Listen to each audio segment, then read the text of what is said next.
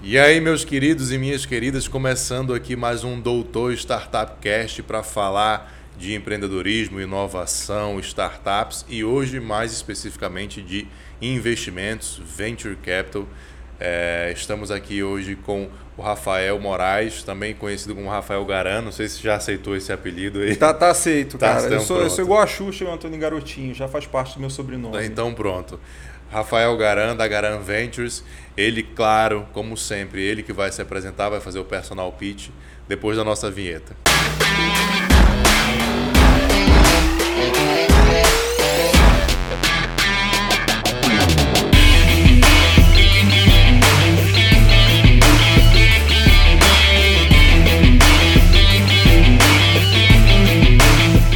Pô, Rafael, obrigado, cara. Obrigado pelo obrigado convite. Você. Obrigado você pelo convite, né? O convite foi seu. Ah, é, obrigado pelo aceite. segunda-feira de manhã, a gente está é, gravando segunda-feira de manhã, o Tic-Tac ainda não, ainda não ligaram direito aqui. Obrigado por ter estar tá aqui com a gente, cara. Imagina, e vamos, prazer. Vamos começar aí, faz teu personal pitch. Você está acostumado a ouvir pitch dos outros, mas conta aí um pouquinho da tua trajetória de vida profissional, né? Se apresente para a gente, por favor. Legal. Eu, eu já acompanhei um pouquinho os outros para estar tá aqui, né? Eu acompanhei um pouquinho as outras entrevistas, já vi que, que, é, que é um personal pitch bem, bem aberto, uhum. questão pessoal, profissional. Cara, então, como eu estava te falando, eu me considero um carioca de Belo Horizonte. Eu fui, eu nasci em Belo Horizonte. Uh, minha mãe era minha mãe era do Rio, de, de Nilópolis, da Baixada Fluminense, mais especificamente. A família dela quase toda está lá até hoje. Uh, e meu pai de Belo Horizonte. Então eles casaram, foram morar em BH e com 10 meses meu pai faleceu. É, e minha mãe ficou viúva. Uh, eu e Caramba. meu irmão, né, eu tenho um irmão gêmeo. É, minha mãe ficou com dois meninos para criar e ela acabou voltando para o Rio uh, para, enfim, para ficar próximo da família dela. Claro. Então, nesse contexto, acabou que uh, nós tivemos uma primeira infância em Nilópolis uhum. e no segundo momento a gente começou, a gente foi para Copacabana, né? Meu pai tinha deixado um apartamento em Copacabana e a gente foi foi para lá. E aí passei 30 anos no Rio, por isso que eu me considero carioca, Entendi. né? Praticamente colégio, faculdade, pós-graduação, mestrado, foi tudo no Rio. Com, com aí no ano 2000 eu já tinha o que 23 anos, né? final do ano 2000 me formei na faculdade, fiz administração na PUC do Rio e, uh, e aí fui fazer programas de trainee. Eu estava vendo o Diogo da, da Origem falando que, né, da, da, que foi difícil perder os, os programas de trainee. E realmente era uma febre na época. Era tipo assim, cara, você vai dar um mega salto na carreira. Uhum. E aí, fazendo essa história mais curta, eu acabei passando num programa de trainee da Brasil Telecom, que era a grande empresa privada que tinha em Brasília. Eu nunca imaginei na minha vida morar em Brasília. E no dia que eu estava embarcando para Brasília, num domingo, eu estava de mudança para Brasília, ia pegar o avião, minha mãe faleceu. Nossa. Então foram, foram alguns momentos assim que, que a, a, a, acabou que, é, é, enfim, a perda dos meus pais acabou sendo muito é, definidor da, da, minha, da, minha, da minha trajetória. É, eu acabei vindo para Brasília assim mesmo, uma semana depois, e para trabalhar sozinho. na Brasil Telecom sozinho. Mas com um mês de Brasília eu conheci a Luciana, que virou minha namorada, que hoje é minha esposa. Quer dizer, já é minha esposa há muito tempo. Uh, então eu acabei ficando por Brasília. Só que nesse processo, cara, é, a minha família, a minha mãe tinha deixado muitos imóveis, principalmente em Nilópolis. E o meu irmão, nessa época, ele fazia é, graduação em Campinas, na Unicamp. Uhum. Então você imagina o seguinte: a gente tinha um monte de imóvel em Nilópolis, meio que, entre aspas, abandonado. Tá. É, eu eu uh, em Brasília, meu irmão em Campinas. Acabou que isso não deu certo. Né, começou a ter a invasão de imóvel, coisas Tinha super tudo para não dar certo Tinha tudo para não dar certo e não deu certo. e eu falei, putz, ou a gente vai lá resolver isso, ou a gente vai ficar empurrando com a barriga problemas a vida inteira. Uhum. Só que eu tinha um problema, eu tinha um problema que era a Luciana. Eu tava, putz, tava namorando, tava gostando eu vou, eu dela. vou fazer um corte aqui. eu tinha um problema, ela era a Luciana. E aí eu acabei chamando a Luciana, é, acabei pedindo a Luciana em casamento, ficamos noivos, é, consegui para poder levá-la, é, sequestrá-la para o Rio junto comigo. E, e, assim a gente foi, quer dizer, então passei os próximos, sei lá, 3, 4 anos ah, resolvendo pepino no Caramba. Rio. É, só que para não ficar, não tinha nada nem para trabalhar, entendeu? Tanto, tanto, que assim, eu brinco que hoje eu eu tomei horror a, a, imóvel, eu invisto em tudo, até em startup, que é a coisa mais maluca uhum. que tem, mas imóvel não. tomei horror a cartório, corretor de imóveis, sempre era uma confusão desgraçada. E nesses três ou quatro anos eu resolvi, falei assim, cara, para não ficar totalmente parado, eu vou estudar. Então, nesses quatro anos, eu fiz um MBA executivo em finanças no IBMEC do Rio e depois fiz mestrado full-time em administração na, no COPEAD UFRJ. Bom, resolvidos os problemas, nesse meio do caminho nasceu a Isabela, minha filha, que é carioca. Bacana. Só que. E aí nasceu a Isabela, logo depois a Luciana foi grávida do Lucas. Aí ela já estava em crise com o Rio. Ela falou: putz, adoro o Rio para passear. Ela, ela é servidora pública federal concursada, ela trabalha na PGR e ela conseguiu na época uma transferência para o Rio. Mas a estrutura da PGR, no caso da PRR no Rio, da regional, é muito inferior aqui, né? Quer dizer, era, era, um, era um dia a dia muito complicado. Então ela acabou uh, falando assim, putz, olha, você está resolvendo os pepinos, agora você pode trabalhar onde você quiser. Quer dizer, por que a gente não volta para Brasília, né? E aí ela voltou um pouquinho na frente, já com o Lucas na barriga, uh, tanto que... Ela é, é daqui. Ela é daqui. daqui ela veio, ela daqui de Brasília. Ela, na verdade, ela nasceu em Carangola, Minas Gerais, mas veio para cá com 4 anos de idade. Uhum. Assim como eu, é, ela é uma mineira que, que não se considera tão mineira assim. Né? A referência dela foi ter sido criada em Brasília. E a gente acabou vindo. Depois nasceu o Felipe. Então lá em casa são dois brasilienses e uma carioca. E, e é isso, cara. E aí, nesse contexto, o que acontece? Bom, não sei se eu vou me adiantar aqui no papo. Não, manda é, ver. Posso, posso falar? É, eu acabei falando assim, putz, e aí, o que eu vou fazer em Brasília? Né? Brasília tem esse problema. É, você fica com uma. Eu me preparei para uma, uma vida corporativa, para trabalhar uhum. em grande empresa, era o que eu achava. Você não tinha, na minha geração, você não tinha a possibilidade de empreendedorismo como uma opção tão clara. A gente pensa assim, 20 anos atrás só, cara, mas é, é, muito doido, né? Eu lembro que na época que eu me formei, a empresa mais desejada para as pessoas trabalharem era a Petrobras, né? Passou 20 anos é o Google, é o sei lá o quê. Sim. Né? Então, assim, o mundo era muito é. diferente, o mundo era muito mais analógico ainda. Telecom, Telecom bombando, tanto que eu fui ser treinado da Brasil Telecom, eram 40 mil, é, sei lá, candidatos para 20 vagas, 40 Não, vagas. Aqui em Brasília, Brasil Telecom deixou um legado em termos de pessoas muito grande, né? Tem muita gente aí que eu já conversei. Não, eu vim vim para Brasil Telecom, ou trabalhei na Brasil Telecom e conheci o fulano lá e tal. É, eu acho que a Brasil Telecom. Foi engraçado que antes da Brasil Telecom eu tinha feito estágio na Shell no Rio. E eu cheguei aqui encontrei um monte de chefe meu. Então a Brasil Telecom trouxe gente, porque ela tinha um vice-presidente que tinha vindo da Shell. Então ela trouxe muita gente para cá e algumas pessoas simplesmente quando a Brasil Telecom acabou ou foi vendida para Oi, saíram uh, de Brasília. Mas teve gente que teve que raízes aqui, é. que acabou ficando, né? É, então, enfim. É, foi mais ou menos isso. E aí, cara, quando eu cheguei em Brasília, é, já na, na. Porque na verdade eu pulei uma parte da história. Eu, eu passei no programa de trainee lá no ano 2000, então fiz trainee 2001, 2002. Voltei para o Rio, porque eu fiquei dois anos enrolando. Minha mãe tinha falecido logo que eu ia vir para cá. Fiquei dois anos enrolando até que eu voltei para o Rio, fiquei esses quatro anos. Quando eu voltei, o que eu tinha de network era basicamente os trainees da Brasil Telecom que eu tinha conhecido lá quatro hum, anos antes. Entendi. Aí eu retomei o contato com um amigo, o Vitor Hall, que é um cara importante aqui em Brasília, né, no setor de finanças, de investimentos, é um cara que está aqui, sei lá, a vida inteira trabalhando nisso. Ele falou, cara, eu estou na FUNCEF, você não quer ir trabalhar na FUNCEF? Né, no fundo de pensão da Caixa Econômica, que tem sede aqui. Falei, pô, mas eu nem sabia o que era FUNCEF. Uhum. Eu achava que tinha que ser concursado, que uhum. era da... Ele, não, cara, é uma entidade de direito privado e, e tem uma vaga muito legal na área de Private Equity e Venture Capital, né? Falei, cara, tá legal, gostei da vaga, mas o que, que é isso? Que né? que é de comer, tá? É, exato, tipo isso. E aí, cara, acabei. É, mas eu tinha uma boa formação acadêmica e eu acho que a FUNCEF tinha uma dificuldade de, é, de recrutar pessoas uh, né, aqui em Brasília. Não é um tipo de formação que aqui em Brasília também as pessoas busquem, Sim. né? Acho que nem teria. Exato, exato. E, e, enfim, e eu acho que eu tinha uma formação realmente acima da média. Uhum. É, isso acabou sendo, acho que, decisivo, porque eu não tinha também tanta experiência em investimento pré-FUNCEF. Só que eu entrei para. E, e, foi engraçado, porque na primeira semana. É, tem, tem, várias coisas engraçadas na minha vida. Assim, na primeira semana, me pediram para fazer uh, uma análise, um parecer sobre um fundo chamado BR Educacional. Hum. que era da BR Investimentos, que era do Paulo Guedes, né? antes dele vir, bem antes dele vir para o governo. A BR Educacional acabou virando Bozano Investimentos, que virou Crescer a Capital.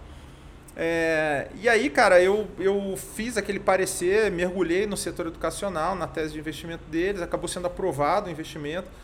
Foi até muitos anos depois o fundo com maior retorno da carteira da FUNCEF, então foi muito bacana. Eu acabei participando do comitê de investimentos desse fundo, eu representava a FUNCEF no comitê, e esse, desse fundo saíram dois IPOs, inclusive. Né? Na época abriu a Educação, e a que virou Somos, que virou Cogna é, e, a, e a Anima Educação hum. também. Né, foram, foi, foi, aquelas empresas que pegaram bem aquele caminho de private equity até chegar na bolsa. Então foi um caminho bem interessante. É, mas foi aí que eu me interessei por venture capital, que eu entendi que era private equity foi aqui em Brasília, na então verdade. Deixa eu, deixa eu te interromper claro, e te, te, explorar aí também. Faz a diferença para a gente de private equity, diferença e definição né, de private equity e venture capital. Cara, acho que private equity a melhor forma de explicar é que ele é o, digamos assim, o outro lado do public equity, né? Quer dizer, então as empresas listadas na bolsa, que são empresas públicas, é, é o public equity. O private uhum. equity são empresas fechadas que têm investidores privados ainda. Que fazem uma captação de recursos, só que em vez de captar na bolsa, com investidores privados. Exatamente. E o venture capital seria é, o, a mesma coisa do private equity, só que com cheques menores, com empresas de alto crescimento. Na época, é, você ainda tinha uma estrutura jurídica, você tinha uma instrução CVM específica para cada um dos modelos de. O Private Equity brasileiro era o FIP, que existe até hoje, Fundo de Investimento e Participações. E o Venture Capital tinha uma tentativa de ter um instrumento, é, um instrumento uma instrução CVM específica, que eram os Fundos Mútuos de Investimento em Empresas Emergentes, os FMIEs. Nossa, esse aí Só nem eu peguei. Você nem pegou, né?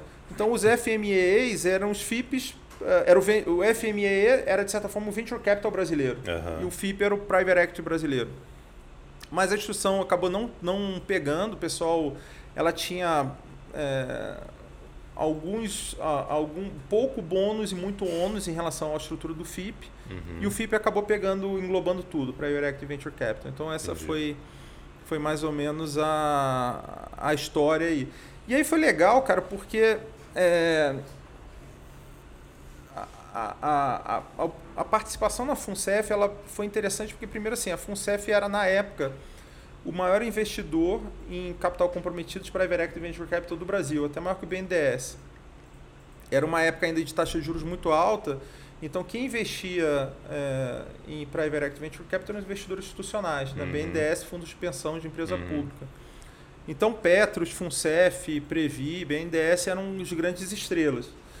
E, por outro lado, os fundos que existiam na época não são os fundos que existem hoje. Né? Era uma, uma outra época mesmo. Os atores eram CRP, Investec, Jardim Botânico Investimentos. Uh, enfim, eram outras gestoras, porque hoje, quando você fala de Venture Capital, o pessoal pensa em quem? Em Monax, em Redpoint Ventures, uhum. em Astela. Isso não existia naquela época. Então eu, eu diria que eu peguei, de certa forma, é, o início aí da história do VC brasileiro. Né? Eu não vou dizer pré-história, porque a CRP lá de Porto Alegre, ela começou fazendo para mim, acho que foi a grande. Uh, como é que fala quando, quando foi a primeira? Pô, hoje, hoje tá difícil. Hoje está difícil, segunda-feira. Tá Mas enfim, ela pioneira. foi pioneira. Pioneira. A CRP tem uma história incrível que ela tinha assediado em Porto Alegre e ainda nos anos 80, com hiperinflação e tudo, eles captaram recursos junto às grandes empresas privadas gaúchas, né, Marco Polo, Gerdau, e hum. Ipiranga, e começaram a fazer Private Equity Venture Capital ainda naquela época. Então eu já peguei lá em 2000 e, pô, 1980 para ano 2000 e alguma coisa, é muito tempo. Então a CRP foi muito pioneira. Mas ainda assim eu diria que considerando o tanto que se desenvolveu a indústria de venture capital no Brasil, ainda assim eu peguei um, um início bem, bem início, digamos com assim. Com né? certeza, né? com certeza. Você, você contou a história aí, por exemplo, de, de Bozano, que para mim conheço Bozano, mas achei que tinha nascido Bozano, né? Não, não, não. Foi, a Bozano, na verdade, é, o, o é, a BR Investimentos, né, que começou, inclusive, é, a, começou com BR Educacional, porque é, na verdade, foi uma junção do, na época do, do Paulo Guedes com o Jonas Gomes, que era um professor do IMPA, no Instituto de Matemática Pura e Aplicada do Rio. Hum. é, que eles queriam fazer um fundo focado em educação. Eles vislumbravam que o setor de educação ia se desenvolver no Brasil. Ia, e, aí, e assim fizeram. É, então, o primeiro fundo tinha esse enfoque em educação. Depois, o BR Educacional acabou virando BR Investimentos, porque eles começaram a querer captar um fundo de logística, outras, outras indústrias. E aí, muito mais tarde, entrou o Júlio Bozano, é, enfim, comprando uma parte da gestora e acabou que ele virou. E aí botou o nome dele. Né? Entendi. Né? Então, tu entrou nesse mundo de investimentos, de venture capital, private equity, por acaso.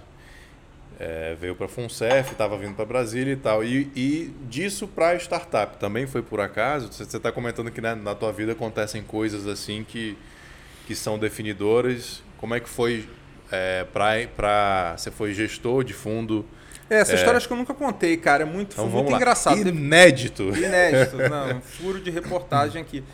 Cara, em, em, na época que eu estava na FUNCEF, é, minto, deixa eu voltar um pouquinho mais no tempo. Quando eu estava fazendo mestrado no Rio, na UFRJ, é, eu falei que eu fiz a graduação na PUC, hum. na Universidade Católica do Rio. Quando eu estava fazendo é, mestrado no Rio, eu tive um primeiro contato com o Gavia Angels. Uhum. Gavia Angels era o, o foi o primeiro grupo de investimento anjo do Brasil. Então eu fazia mestrado, eu não tinha nenhuma. Isso que ano, só para a gente situar, mais ou menos? Dois, entre 2006 e 2008. Devia ser 2007. foi, logo, foi logo antes de eu vir para Brasília. Tá. Na verdade, o que me fez sair do Gavin Angels foi que eu me mudei para Brasília. Eu vou contar essa história que é bem interessante e, e mostra um pouquinho da minha primeira frustração como anjo. É, e, porque o empreendedor ele tem, a no, ele tem a percepção de que o investidor não tem frustração, né? Pô, ele é o dono do dinheiro, ele bota dinheiro. Não, o investidor não tem nem coração, vai ter frustração. Né? Exatamente, né? pô, é o cara do. investidor não tem coração, pô, o cara vai ter frustração. Porque, porque tem, tem a história do, do portfólio negativo, que é mais ou menos o seguinte: que são aquelas startups que passaram pela nossa mão e a gente não agarrou. Sim. Esse é o famoso portfólio negativo. Então, vou começar contando a minha história já, já, já, já, explorando meu portfólio negativo. Então, entre 2006 e 2008, eu estava no Rio, fazendo mestrado na FRJ, e de vez em quando eu ia na PUC, é, porque lá era a sede do Gavin Angels, uhum. é, participar das reuniões do, do Gavin Angels. Quem tocava nessa época o Gavin Angels tinha sido fundador, era um senhor chamado Ernesto Weber, que tinha sido é, presidente da BR Distribuidora, tinha tido uma grande carreira é, executiva no Rio. E aí ele montou o Gavin Angels e aquele negócio era uma coisa um pouco devagar ainda. Né? Você tinha muitos executivos aposentados. Claro, a gente está falando em 2006, cara é, você não tinha o ecossistema que tem hoje no Brasil. Sim, né? Você não tinha nada, você não tinha nem 21212, né? Você é, não tinha nenhuma aceleradora no Brasil. Mas o Gavia Angels nasceu para investir em startups? Existia esse conceito? Existia esse conceito. Eu lembro de, de gente levando, para você ter uma ideia, tinha gente levando startup Second Life na época. Assim. Era uma coisa é. muito incipiente. Né? A internet não era internet de alta velocidade hoje. É, e, e, aí eu vou contar, por isso que é interessante contar a história do Negative Portfolio. Assim. Uh, então nessa época, cara, é, eu fiquei, sei lá, um ano indo em reunião no Gavin Angels enquanto fazia mestrado e eu não investi em nenhuma empresa. Uhum. Então eu era aquele típico investidor que não, não, investi, não tinha investido em nada, porque investimento antes tem muito isso. Não, eu sou investidor de startup, quanto você investiu? Nenhuma. Mas não era exatamente culpa minha, eu até tinha o, o, o apetite, mas não, realmente não apareceu nada interessante. Os projetos eram muito, muito incipientes. E o co-investimento era muito difícil o investimento de startup é muito colaborativo, né? Porque uhum, uhum. você tem que montar uma carteira, o risco é muito grande. E aí saí do Rio, vim morar em Brasília. Quando eu já estava aqui em Brasília, lá 2009, 2010, é, trabalhando na FUNCEF, na área de Venture Capital, recebi um e-mail do Rio falando o seguinte, olha, o Gavin Angels está sendo... É, é, ressuscitado. Eu nem sabia que ele tinha morrido, porque eu tinha saído do Rio. Né? Mas a verdade é que o grupo ele estava muito. ele ficou parado durante vários anos. E aí ia ter um, um congresso da BVCAP aqui, da Associação Brasileira de. de desculpa, ia ter um, um, um congresso no Rio da BVCAP, uhum. da Associação Brasileira de, de Private Equity Venture Capital, e eu tinha que ir nesse congresso. Num dia à tarde que eu estava de folga, que eu estava sem nenhuma programação, é, era justamente a volta, o retorno uhum. do, uh, do Gavin Angels. E aí, cara, eu fui, eu peguei essa tarde, fui na PUC do Rio, lá. E essa, esse retorno foi muito interessante porque assim, eles pegaram uma sala da PUC e trouxeram um senhor americano de, de São Francisco, é, que ele era o CEO da Burry Co. Burry Co. era tipo um dos maiores fundos de biotecnologia, de investimento em, em, em startup de biotecnologia, de uh, health tech, de fármacos, etc. E tal. Ele deu uma baita palestra. Uhum. E na sequência eles deram. É, tiveram três pitches. Um eu lembro que era um, era um, era um e-commerce de cachaça. O segundo era uma coisa relacionada à pesca na região dos lagos, no Rio. E o terceiro era uma edtech chamada Descomplica. Uhum. E, e, cara, eu já tinha falado, eu tinha, tinha tido contato com. É, meu primeiro parecer na FUNCEF foi um fundo de educação. Depois eu vou lá, tenho contato é, com um dos primeiros pitches do Descomplica, com o Marco Fisben, que virou um cara super famoso na indústria. Hoje o Descomplica caminha para ser um unicórnio. Uhum. E eu lembro que eu saí dessa reunião e falei o seguinte: tá aí, eu quero investir nisso aí nessa no Descomplica, né? Foi a primeira vez que eu bati o martelo, falei, cara, eu quero porque não tinha número, mas o cara é muito bom de pitch. Uhum. Eu fiquei muito encantado uhum. com aquilo. Ele era professor de cursinho, ele acho ah, que, se eu não me então engano, ele era. Tá explicado. Exato, eu acho que ele era. O cara faz química parecer palatável, então fazer pitch para ele. É, acho que, salvo engano, ele tinha feito engenharia de produção no FRJ, mas ele dava aula de física em cursinho é. para vestibular. O cara deu um show de pitch. E aí eu voltei para Brasília, mandei um e-mail pro pessoal da Gavente e falou: "Pessoal, obrigado pelo convite, quero participar, me fala qual é o ticket aí, qual é o tamanho do cheque, como é que é a estrutura, não sabia nada, apesar de estar trabalhando com coisas de venture capital, uhum. investimento anjo era uma coisa muito incipiente. É, aí o pessoal falou assim: "Mas você está morando no Rio?" Eu falei assim: "Não, estou morando em Brasília." "Ah, então não pode investir." Ah, você está brincando. Estou falando sério. E eu lembro que eu falei assim: "Gente, é, vocês querem comprovante de residência para o seu investidor anjo? Tipo, não para participar entendendo. do grupo de vocês. Fazer, exatamente.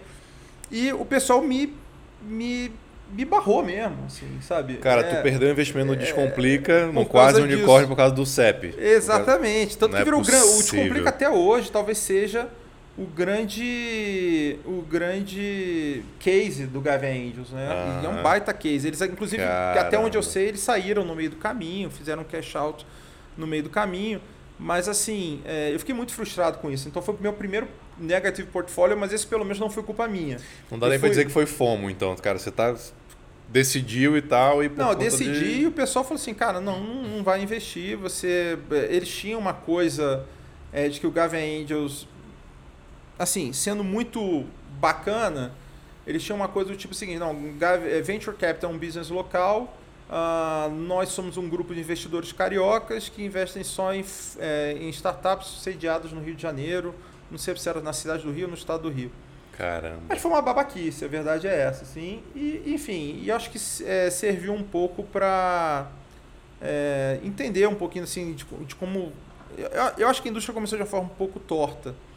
É... Mas era muito incipiente, não estou querendo defender, né? Mas assim, exato, muito incipiente exato. ainda, né? É, e eu acho que assim, não foi uma decisão vai, institucional do Gavin Angels, era um cara ou outro que falou assim, cara, né? É, é, enfim, o cara quis, acho que ele quis fazer uma proteção ali, falou, pô, isso aqui realmente é muito legal, vamos vamos tentar limitar os cheques. É, acho que muita é. gente se interessou, vamos sabe? filtrar. Vamos né? filtrar, é. exatamente. Deixa, então, deixa eu... então essa foi minha Vai primeira, lá. respondendo de uma forma longa, acho que esse foi meu primeiro contato com, com foi minha primeira tentativa de fazer um investimento ah. numa startup. Tá, deixa eu fazer uma, uma interrupção aqui para dar algumas explicações aqui. A gente falou em negative portfólio, em FOMO, em cash out. É, então, Negative Portfólio, eu não, eu, nem eu conhecia essa, mas pelo que eu entendi, é um portfólio que passou na sua mão e você não investiu. Exatamente, por qualquer razão que seja. Né? Geralmente o Negative Portfólio ele está ele tá muito mais ligado a startups que, que eu olhei e falei, putz, cara, isso não vai dar em nada. E aí o negócio vira um negócio gigante. Tá. Mas estou incluindo aqui no, no, conceito o caso do Descomplica, que não foi uma. mas para mim não deixa de ser um portfólio negativo, que foi uma empresa que passou pela minha mão. Ah, sim, sim. E eu não Teve investi. a chance de investir. É, né? é, é. Ainda que tenha sido impedido, não foi uma decisão minha. E aí está conectado também o conceito de FOMO, né, que é o Fear of Missing Out. Que dizem que é o, é o medo de todo investidor, que é ter uma oportunidade na mão e você perder aquela oportunidade. Né? Essa é história que você está contando. Está conectado. Está conectado. São dois, conceitos conectados. São é um conceito conectado com o negativo portfólio.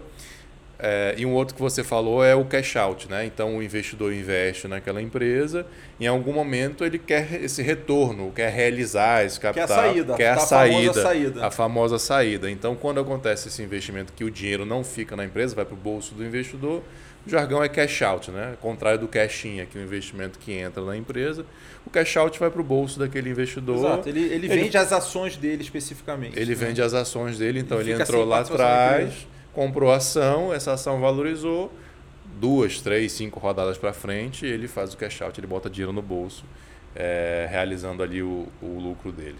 Exatamente, exatamente esse conceito. Bacana. E então, esse, esse foi o teu primeiro contato. Depois você foi para o Criatec. Então, cara, essa história é bem legal também. O que, aconteceu? Pô, tem várias coisas aqui que eu acho que nunca contei assim para muita agora, gente. Agora só tá contando só para mim. Tô contando só para você. Cara, então, aí eu tava na FUNCEF e eu comecei a. É, fundo de pensão é aquele negócio, é um lugar que você entra para fazer contatos, para aprender, pra, mas não era um lugar que eu queria ficar o resto da minha vida. E ao mesmo tempo eu comecei a vislumbrar o seguinte, pô, o que, que, vai, que, que eu vou fazer depois da FUNCEF, né?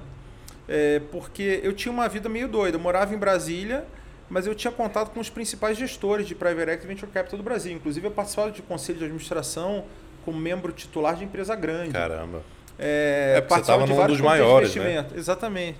E eu falo assim, cara, eu tô, tô em contato com as pessoas, tanto que eu passava semana indo para Rio, São Paulo, vou é, Belo Horizonte, Porto Alegre, para participar de reunião de comitê de investimentos ou reunião de conselho de administração.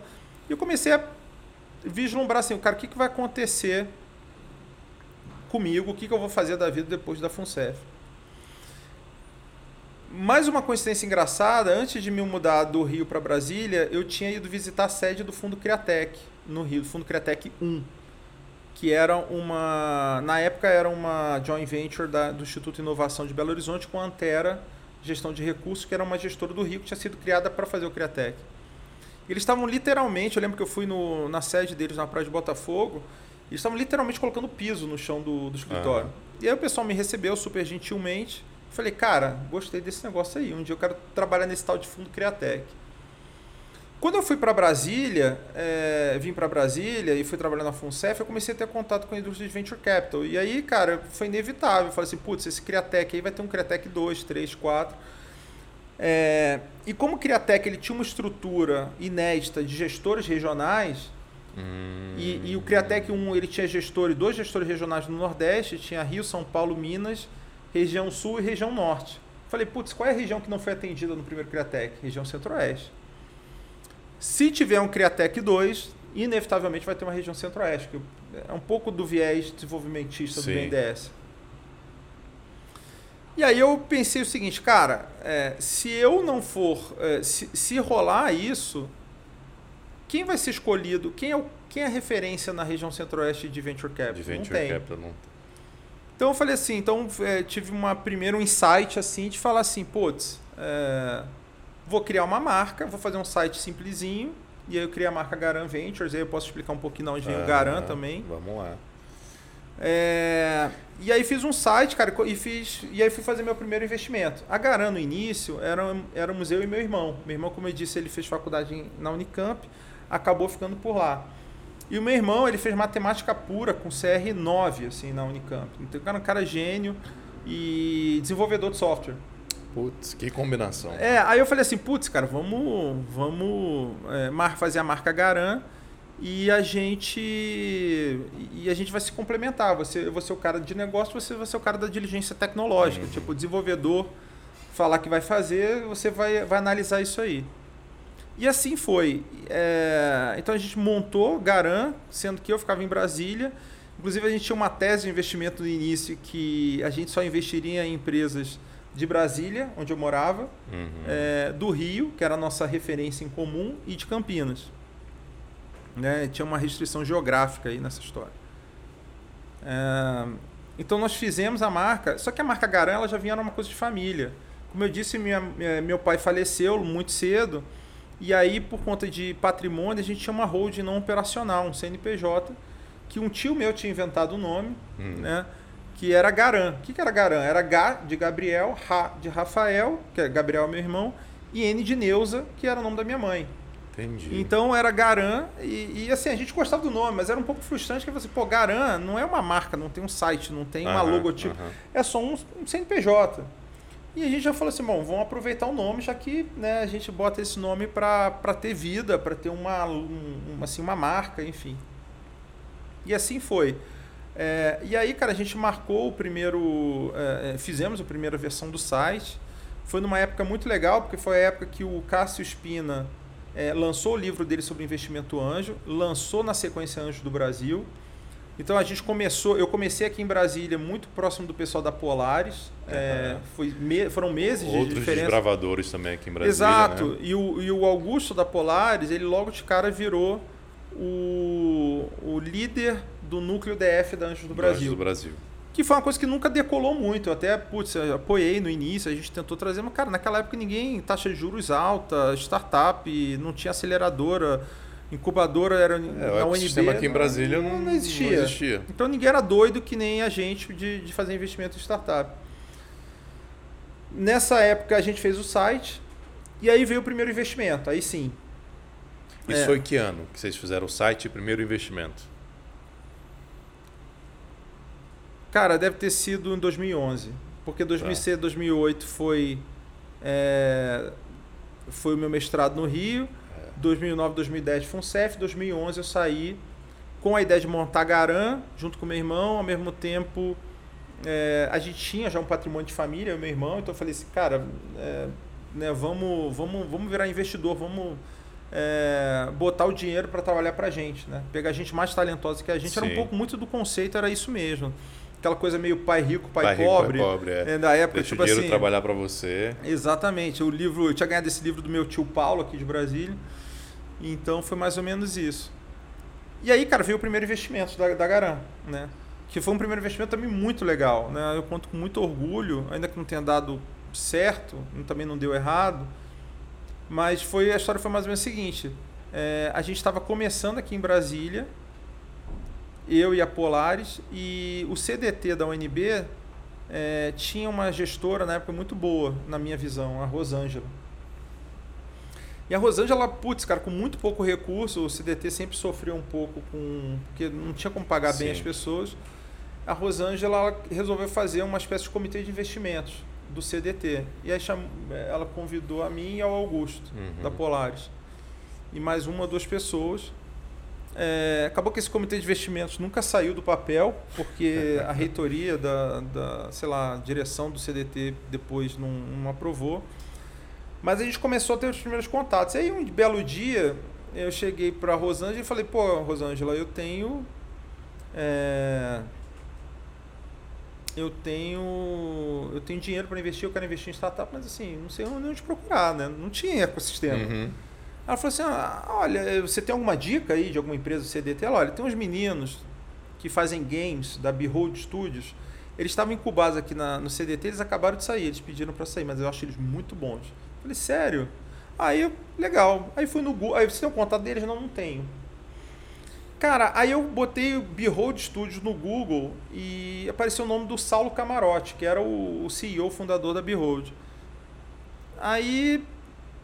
É, tava um chat, tinha uma coisa assim, tinha o telefone dele, eu mandei uma mensagem.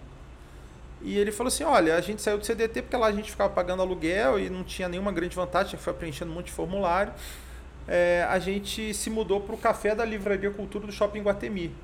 É o nosso escritório agora. Nossa. A gente fica lá que é de graça. É, a gente fica lá de graça. Ocuparam o café da Livraria Cultura. Exatamente. Ah, não, mas eram quatro caras só na época. Uhum. Uma mesa, então. Uma ali. mesa.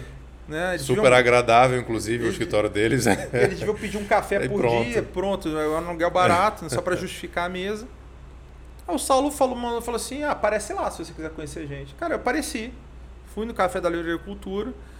E eles tinham lançado uns três jogos com, sei lá, acho que o, tinha bombado, tinha tido 10 downloads, assim.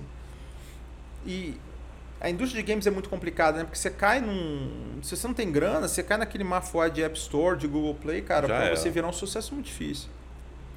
Só que assim, é, meu irmão acabou topando, a gente colocou um cheque, a gente não tinha nenhuma referência de tamanho de cheque, a gente colocou um cheque de 100 mil reais por 30% que... da empresa. É porque nessa época 100 mil reais era uma grana. Era uma grana, né? E 30% da empresa também, tipo, também a gente era... abocanhou. É.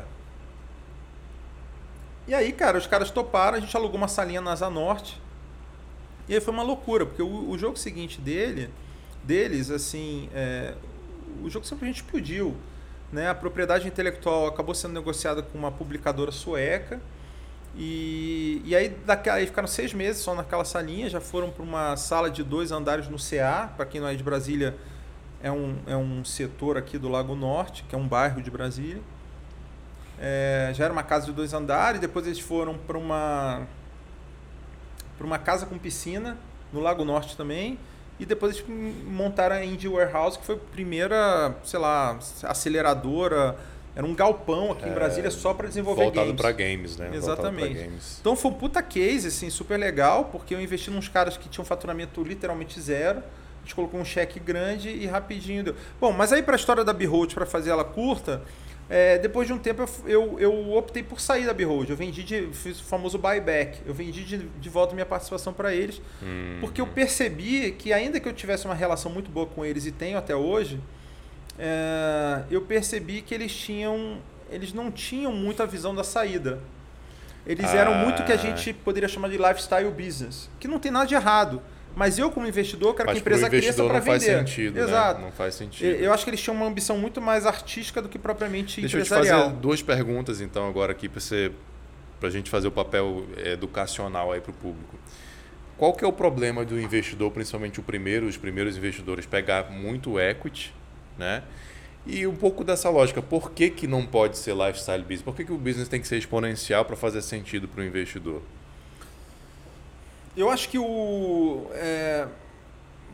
Por que, que eu não invisto, primeiro assim, uma, uma analogia, né? por que, que eu não invisto num escritório de advocacia? Porque o escritório de advocacia, ou a empresa de consultoria, ela está muito ligado à propriedade, à capacidade intelectual daquele profissional especificamente, né? Uhum. É, se eu comprar a tua, teu escritório de advocacia e você sair, Acabou. É, acabou, né? Claro que se você fala do Pinheiro Neto, que tem uma banca com trocentos advogados, é uma marca consolidada, talvez seja diferente, mas via de regra, uma startup é muito em cima, é, é, enfim, você quer investir numa startup que cria alguma massa crítica, seja o número de usuários, seja faturamento, para que aquilo tenha valor para algum comprador estratégico, por exemplo, mesmo com a saída dos, dos fundadores. Uhum. Então, se é, a, a Behold, por exemplo, ela poderia ser comprada, mas é, é muito difícil você ver o valor dela sem aquelas pessoas. Claro, depois de um tempo você tem a propriedade intelectual dos jogos, você Sim. tem um jogo lá gerando download direto e tendo uma, pode ter uma receita recorrente. Mas a verdade é que, cara, é, é uma coisa muito focada na capacidade de cada um. E eu via na Behold, no, no, no perfil dos empreendedores, uma coisa realmente muito voltada para o estilo de vida gamer, né? Pô, o cara não tinha uma coisa de quero ganhar dinheiro para caramba. Tanto que hoje em dia, boa parte deles mora no Canadá, eles acabaram se mudando para lá. É... uma coisa que me orgulha muito foi o dia que eles mostraram que, como um estúdio indie, eles lançaram jogos com mídia física para Nintendo Switch, Xbox, PlayStation 5, para as principais plataformas. Mas assim, é, claramente o negócio deles não era, putz, quero ficar rico e vender para Rogue multiplicar o tal. business por 100. É, exato, não, não era isso. Uhum. Então, assim, foi uma coisa amigável, eles pagaram um pouquinho mais do que eu tinha colocado. Teve uma segunda razão para eu sair também. Eu estava assumindo o Criatec 2. Eu achava que ali ia ser um divisor de águas entendi, muito grande para mim. Entendi. Então eu não queria ficar, entre aspas, perdendo tempo com a Behold. Uhum. Eu queria focar no Criatec. E qual o problema de o investidor early stage pegar muito equity? Então, cara, na época eu não tinha essa noção, tanto que eu peguei uma sim, participação sim, muito sim. grande e, e, na verdade, eu não sabia se o certo era pegar 51% ou 5%, eu não tinha a menor referência. Eu acho que eu fui ali no meio que do era caminho o teu mundo 30. de private é, equity, né? Exatamente, né? cheques muito maiores. É, mas o problema, cara, é que você acaba, a tendência, se você for seguir o path, né, para usar o termo em inglês, o caminho de venture capital, a tendência é você ter uma série de rodadas. À medida que você vai tendo rodadas e esse, e esse empreendedor vai sendo muito diluído, ou seja, cada um pega, cada hora alguém pega uma fatia muito grande desse bolo, o investidor, a tendência é o empreendedor chegar lá na frente e falar assim, pô, peraí, eu tô fazendo essa, me matando aqui para fazer essa empresa ficar gigantesca, eu tenho 1% uhum, dela, uhum. não faz sentido. Uhum. Então essa é um pouco a história, o Bacana. racional por trás. Né? Bacana. Né? E aí, cara, então depois disso você, você assumiu o Criatec, e como foi Criatec para agora você é full Garan, Garan Ventures. Não, aí, cara, depois da, da Behold, eu, eu fiz mais dois investimentos. Tá. E, eu, e foi uma. Foi uma. E aí foi engraçado, porque foi assim. É, foi um investimento. Foi, foi, um investimento por ano. Eu queria realmente começar devagar uhum. e entender o que acontecia. Eu fiz questão do primeiro investimento ser eu sozinho, que foi na Behold. Porque eu queria assim, eu não quero ficar na aba de ninguém, eu quero saber como é que funciona. Se eu contratei... me dá mal, me dou mal, aprendo. É, então... mas eu, eu, eu tinha ido num evento na, na FINEP, é...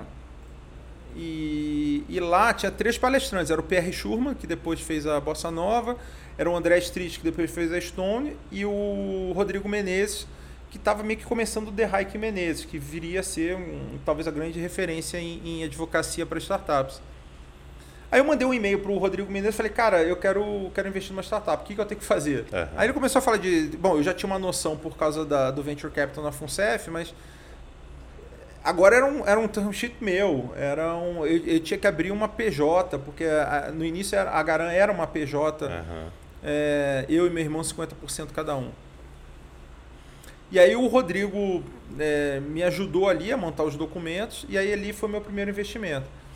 No segundo e no terceiro investimento, como eu falei, foi um por ano, já foi diferente. O meu segundo investimento, eu fui participar do Demo Day da 21212. Aí você já tinha 21212. Sim. De novo na PUC do Rio. Que foi a. Não sei se foi a primeira, mas uma das primeiras aceleradoras. Foi a primeira aceleradora Rio. do Brasil. Né? Até então você só tinha incubadora. Ela que tinha fez até que um buzz, né? É, muito forte. E aí foi até muito engraçado porque, falando de negative portfólio uhum. de novo, é, cheguei lá no Rio e veio o Marcelo Salles, que era o CEO, fundador da 2122, e falou assim: peraí, você é investidor de Brasília? Espera aí que eu tenho uma startup de Brasília aqui nesse bet para te apresentar. Me apresentou a Zero Paper. Hum. E aí eu conversei com os meninos da Zero Paper, cara, e falei assim, putz, cara, faturamento zero, RP, já tem conta azul, isso aí não vai dar em nada. Isso é anos depois, foram jogar na minha cara. Tá vendo? Você não acreditou na gente, que o pessoal ficou ofendido. Mas assim, quem se ferrou fui eu, na verdade. É. Então você teve na mão Descomplica e Zero Paper. E Zero Paper. Só que o Zero Paper a culpa foi tua mesmo. Né? Zero Paper a culpa foi totalmente minha. E, eu, e, e para piorar, eu resolvi. Piorar não, mas assim.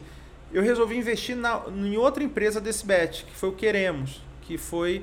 Que era uma plataforma de crowdfunding para shows de espetáculos. Ela, ela foi fazer a aceleração na, na 21212 já grandinha. Uhum. Então ela era meio que uma estrela do, do bet. Entendi. É, a, e eles estavam internacionalizando, tinha o WeDemand.com, que era o, o, Queremos nos Estados Unidos, fizeram um turnê do Snoop Dogg Dogg. Eu falei, putz, cara, esse negócio vai dar muito certo. É, então eu esnobei, pô, no bom sentido, as Zero claro. e optei pelo Queremos. Deixa eu aproveitar esse, esse ponto, Rafael, é, porque uma, uma do, dos meus grandes objetivos de te chamar aqui é desmistificar um pouco ou trazer para a realidade a vida do investidor. É muito comum a gente é, é, é, conversa com os empreendedores, com CEOs, até aqui no Doutor Startup Cash eu chamo muitos empreendedores, e a gente tem a versão do empreendedor, né? a visão do empreendedor sobre os investidores. Mas pouco se fala da realidade do dia a dia do investidor, principalmente o investidor anjo, que não está ali com uma grande estrutura, com um fundo, vários, é, é, vários associados fazendo avaliação de pitch, etc. Mas, cara, é, é, uma, é uma profissão, é uma realidade que dar não faz parte, né? Dizer não faz parte do, do, do dia a dia. E, e, é bem pouco compreendido isso, né? Eu acho que nesse sentido, esse início do, do ecossistema, digamos assim, a coisa era triste, porque eram os caras que falavam o seguinte, cara, é, o investidor, coloca dinheiro aí que aí eu faço a startup, né? É, pô, mas me manda um PowerPoint. Não, coloca o dinheiro aí que eu faço PowerPoint. Sabe, eu tenho uma ideia na cabeça. Uma, isso já melhorou muito. Sim. Mas no começo, cara, era, era tão sofrido quanto isso, né? Você tinha. O cara tinha uma percepção de que você tinha. Você era tipo Silvio Santos, né? Oi, quem quer dinheiro? Dinheiro limitado. É. E, e na verdade, essa coisa do negative portfólio também, assim, ele está conectado ao seguinte: você não tem dinheiro para investir em todas as startups, claro. você não tem bola de cristal. Então você não sabe o que, que vai dar certo efetivamente. Né? É, esse é meu ponto. assim Você. É, é, o investidor vai fazer a tese dele, ele vai construir os números, projeção e etc. Ele tem que dizer não, e na verdade ele vai dizer muito mais não do que sim. Claro. Né? claro. É, isso não pode ser levado para o lado pessoal. Exatamente. Né? E é difícil. É, é, para o empreendedor, porque você imagina, né? É, quantas startups a gente não conhece que quase quebraram antes de conseguir fechar uma captação, Sim. né? É, então o empreendedor ele passa momentos críticos assim do ponto de vista pessoal, psicológico, etc. A gente entende a frustração do claro. cara, uhum. né? Deve ser muito foda. Você está com 10, 20, 30 pessoas no time. Às vezes nem isso. Às vezes você está com só os três, quatro fundadores no time mas o cara sabe que tem um custo de oportunidade ali. Cada mês que passa, ele está abrindo mão de um salário, de repente. Uhum. Né? E, o, e o sonho dele, o, sonho, sonho, daquela dele, turma está quase ali. E o cara está né, desesperado. É. É. E, então a gente entende a frustração, mas a verdade é essa: não dá para você investir em tudo. Né? Então, se, se, se eu até gostaria de, de ter dinheiro para investir em todas as startups, que aí você estaria coberto. Pô, qualquer coisa que der certo vai funcionar. Mas não foi isso. E aí, cara, só para continuar a história, e aí eu nessa época eu investi na terceira empresa. E aí já foi um business diferente, porque é, naquele evento da FINEP eu comecei a fazer um pouquinho de networking. Uhum. Ali eu conheci o Fernando Campos, que era um cara que do Rio. O Fernando acabou virando, sei lá, na época ele virou uma referência em, em, em investimento anjo, muito rápido. Quando tinha evento da Anjo do Brasil em São Paulo, era ele que, que ia palestrar quase sempre. É, e aí uh, ele me chamou, eu falei, pô, Fernando, tem alguma coisa aí para a gente investir junto? Ele falou, cara, tem. É, a história era o seguinte, o Hotel Urbano, que era a maior empresa do Brasil na época, a maior startup do Brasil, uma empresa não, desculpa, a maior startup, mais bem sucedida startup do Brasil na época, tinha perdido seu CEO e o CEO do Hotel Urbano resolveu abrir uma nova startup no setor de hotelaria, que era tipo um booking.com para o mercado corporativo, tá. que era o hotel. Então parecia assim, porra, imperdível. O Fernando acabou liderando essa rodada, o pessoal da Polaris aqui participou também. Então teve dois investidores de Brasília.